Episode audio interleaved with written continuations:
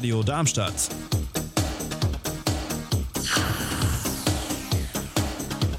Radadadada.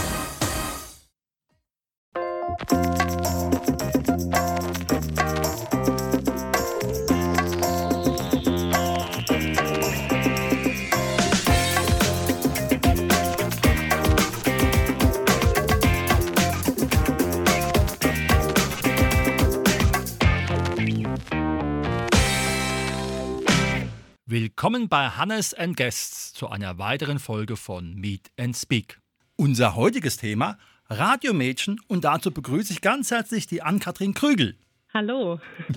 Ann-Kathrin, hattest du schon als kleines Mädchen den Wunsch, ins Radio zu kommen?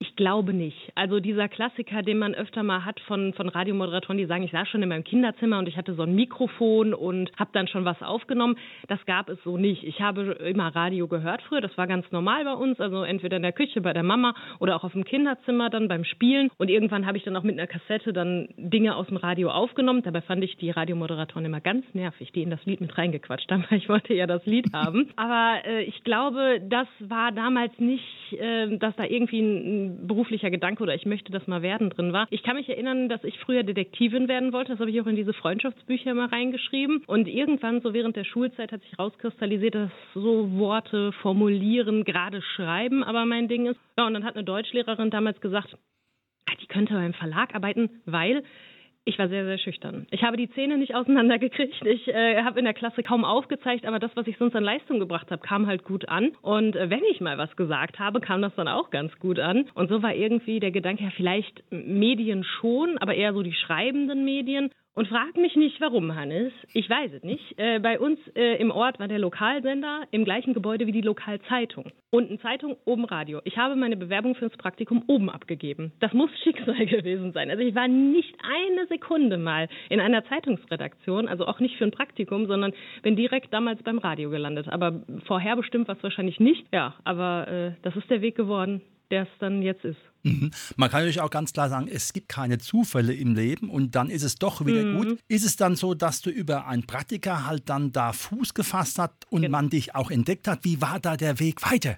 Also es ist in der Regel, zumindest jetzt kann ich das äh, für NRW sagen und die Radiolandschaft hier, dass man eigentlich immer über ein Praktikum da reinkommt. Der Punkt ist halt immer die Frage. Ich habe mein Praktikum während des Studiums dann gemacht. Andere machen das ähm, noch in der Schule vielleicht, so, so kurz vorm Abschluss, um schon mal eine Orientierung zu haben. Wieder andere so zwischen Schule und Studium, wenn sie gar keine Ahnung haben, wo es hingeht. Und wir haben jetzt aktuell hier im Sender sogar jemand, der Mitte 30 ist, der gesagt hat, ich möchte mein ganzes Leben umkrempeln. Das, was ich bisher gemacht habe, das ist es einfach nicht. Und durch ein Praktikum lernen beide Seiten ja üblicherweise kennen, ob es passt. Ne? Also passt dieser Job zu mir und passt vielleicht auch dieser Mitarbeiter zu mir. Das ist erstmal ein bisschen zäh. Ich habe sechs Wochen Praktikum gemacht, was jetzt während des Studiums in den Semesterferien durchaus machbar ist. Mhm. Äh, sonst muss man sich die Zeit halt wirklich nehmen. Vier Wochen sollte man, glaube ich, schon machen, um in alle Bereiche mal reinzuschnuppern und zu wissen, taugt das wirklich. Und danach steht halt erstmal eine freie Mitarbeit an. Also in der Regel ist es nicht so, dass man vom Fleck weg engagiert wird. Also es mag diese Geschichten geben, äh, wo wirklich Leute direkt dann hinter das Mikrofon geklemmt werden, aber das ist in der Regel halt leider wirklich nicht so, äh, sondern man hat dann so eine freie Mitarbeit, eine Phase, in der man für einzelne Jobs gebucht wird. Also ist irgendwo eine Pressekonferenz, ist irgendwo ein Event, dann schickt man den jungen Reporter, der man dann ist, mit dem Mikrofon dahin, der holt die Töne, der macht ein Interview, äh, der bearbeitet das auf alles hinterher hinterher, das kommt dann irgendwie auch ins Radio und das wird dann immer mehr. Und irgendwann ist man dann mal in ganzen Schichten da. Also hat wirklich einen Acht-Stunden-Tag im Radio und bearbeitet noch mehr Themen. Und dann irgendwann übt man vielleicht mal sprechen und so wird das immer und immer und immer mehr. Und so ähnlich war es auch bei mir. Hat es dann im Laufe der Zeit auch für dich irgendwelche Schwerpunkte gegeben, die dann am Ende dich dahin gebracht haben, wo du jetzt bist? Mhm. Also es ist in der Regel so, dass man im Volontariat, was man dann hat, das ist ja so quasi die Ausbildung, wenn man so nennen will beim Radio, jetzt nicht vergleichbar mit einem klassischen Ausbildungsberuf, aber das sind zwei Jahre, in denen nochmal konzentriert darauf geguckt wird, was machst du im Radio oder allgemein im Sender an Arbeiten man hat aber auch noch ein paar externe Seminare, wo man Dinge wie Medienrecht lernt oder Medienethik, äh, wo man auch lernt, äh, auf einer Bühne zu stehen und zu moderieren. All das war in den zwei Jahren das, worauf ich mich wirklich gestürzt habe. Ich wollte alles einmal durchgehen, alles einmal lernen. Ich habe meinen damaligen Chefredakteur unglaublich oft genervt, weil ich am Wochenende und abends schon ins Studio gegangen bin und dann, wenn halt keiner da war, schon mal Sendungen geübt habe und ihm die immer vorgespielt habe, weil ich gesagt habe, ich möchte auf jeden Fall moderieren. Er hat immer gesagt, du machst auf jeden Fall Nachrichten. und äh, so haben wir uns beide durchgesetzt und ich habe im Volontariat dann in den zwei Jahren schon wirklich beide Dinge eigentlich mm, schwer, ja, doch relativ gleichwertig gemacht. Einen richtigen Schwerpunkt gab es da nicht. Und äh, weil ich relativ früh angefangen habe, das, was ich tue, auch bei Social Media zu teilen, damals war es vorwiegend Facebook, mittlerweile ist es eigentlich nur noch Instagram, er ja immer wieder Rückfragen gekriegt, wenn er an irgendeiner Stelle bei irgendeinem Termin war, ja, wer ist denn die Ann-Kathrin Krügel, die Blonde, die, die kennen wir ja von Facebook. Und die Leute, die dann Bühnenmoderationen machen wollten und Moderatoren buchen wollten, haben halt gesagt, ja, die wirkt so sympathisch, die hätten wir gerne. Ja, und äh, so kam dann auch der dritte Punkt mit rein, wo ein Schwerpunkt dann von mir gelegt wurde, die Bühnenmoderation zu machen und gleichzeitig, weil ich bei Social Media viel gemacht habe, hat der Chef dann gesagt, ja, wir haben ja hier auch Social Media, da machst du auch nochmal ein bisschen mehr. Und so habe ich mich dann weniger geplant, glaube ich, sondern eher aus diesem Ich will das alles mal machen, schon recht breit aufgestellt, damals schon. Man hört auch die ganze Energie, die hier rüberkommt. Fantastisch.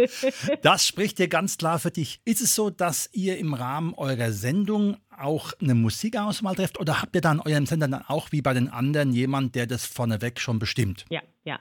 Also äh, das ist ja dieses System des Lokalradios in äh, NRW. Wir sind ähm, 45 Lokalstationen mit einem Muttersender, sage ich mal. Dieses Mutterschiff ist Radio NRW, die sitzen in Oberhausen und äh, die machen eigentlich ein 24-Stunden-Programm. Das heißt, selbst wenn bei uns jetzt mal nichts läuft, weil wir sprechen ja gerade aus unserem, also ich sitze gerade auf meinem Stuhl im Studio, damit wir eine vernünftige Leitung hier haben, spreche in das Mikrofon, mit dem ich auch sonst noch draußen spreche.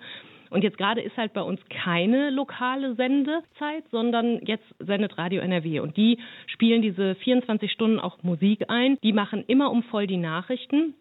Und äh, diese Musik ist halt komplett vorgegeben. Das ist auch wichtig, weil natürlich die Künstler dementsprechend bezahlt werden. Ich darf in dieser, in dieser Playlist auch nicht rumfutscheln und äh, weil mir der eine nicht passt, den rausschmeißen oder den anderen reinziehen, weil ich den lieber höre. Das ist halt, ja, das ist ja musikrechtlich nicht in Ordnung. Mhm. Ist es so, dass du dann, sage ich mal, zwei, drei Sendeplätze in der Woche hast? Oder wie muss man sich so eine Arbeitswoche von einer Moderatorin im Radio vorstellen? Ich äh, bin Vollzeit festangestellt hier beim Radiosender seit jetzt äh, zwei Jahren. Genau. Vorher war ich als Freie unterwegs und jetzt seit zwei Jahren bin ich halt Vollzeit hier auch, ich sag mal zu 90 Prozent als Moderatorin angestellt. Ich habe jede zweite Woche die Morgensendung mit meinem Co-Moderator immer von sechs bis zehn. Und die andere Woche dann dazwischen wechselt. Manchmal ist es die Nachmittagsmoderation von 14 bis 18 Uhr haben wir hier nochmal eine lokale Sendung. Oder ich bin auch mal, ich mache das gerne, aber mittlerweile packt mich die Chefin leider nicht mehr so da, sehr da rein, als Reporter. Also wirklich das klassische Rausgehen und Leute interviewen. Oder auch mal, weil die Sparte natürlich auch in den letzten Jahren extremst hier bei uns gewachsen ist, Social Media. Wir mhm. haben einen eigenen Redakteur jeden Tag hier. Das ist auch ein Radiomensch, also jemand, der sonst auch hinter Mikrofon steht, in den verschiedensten Positionen. Und äh, jede Woche macht das eigentlich wer anders, der dann hier in, ja, dafür sorgt, dass bei Facebook, bei Instagram was passiert, dass die Homepage bestückt wird. Und auch das mache ich zwischendurch. Wenn du so eine lange Sendung hast mit deinem Kollegen von 6 bis um 10 Uhr, mhm. dann muss es ja auch irgendwie gefüllt werden. Ja. Wie sieht es da aus? Kommen da Menschen auf dich zu oder schaut ihr dann in der Zeitung nach? Weil ihr müsst natürlich auch logischerweise rund und in Recklinghausen oder über das berichten, nehme ich mal an. Mhm.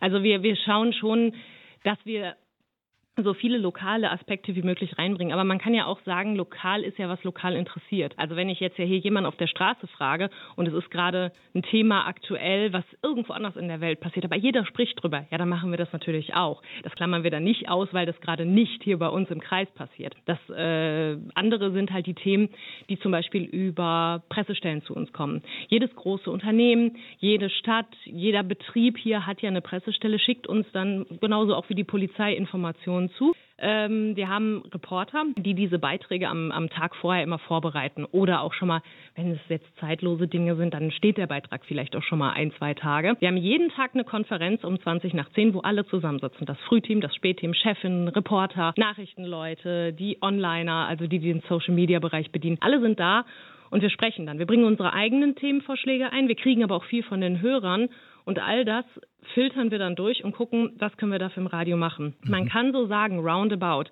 Wir haben ja vier Stunden Sendung. In jeder Stunde zwei große Sendeplätze, so grob zehn nach oder Viertel nach und 20 vor bzw. Viertel vor. Das heißt, ich brauche ja acht große Themenplätze, die ich befüllen muss. Das muss ja vorbereitet werden, weil das kriegen wir, die wir um 5 Uhr anfangen, ja in einer Stunde gar nicht hin. Bekommen wir aber auch von unserem Muttersender, von Radio NRW, sehr viel zugeliefert. Also wenn jetzt was in der Welt passiert, müssen wir das hier jetzt gar nicht lokal leisten, das zusammenzukriegen. Also alle Aspekte, äh, eine gute Recherche, das macht dann schon ein Korrespondent irgendwo anders und wir kriegen diesen Beitrag dann zugeschickt. Und das, was lokal ist, machen halt die Kollegen am Nachmittag, beziehungsweise wenn jetzt, sagen wir mal, ein Radio aus Darmstadt anruft und wir sprechen mit äh, dem Hannes, dann könnte es sein, dass wir dieses Interview ja auch so wie an so einem Tag wie heute aufzeichnen und am nächsten Morgen ganz früh in der Sendung läuft das dann. Wir machen auch einiges dann schon selber am Tag vorher. Wunderbar. Jetzt heißt ja der Sender Radio Fest. Mhm. Der könnte ja auch heißen Radio Recklinghausen. Wo ist da der Hintergrund? Ja, es ist ein bisschen schwierig. Also äh, wir sitzen zwar in Recklinghausen, aktuell noch. Äh, Im äh, Herbst werden wir umziehen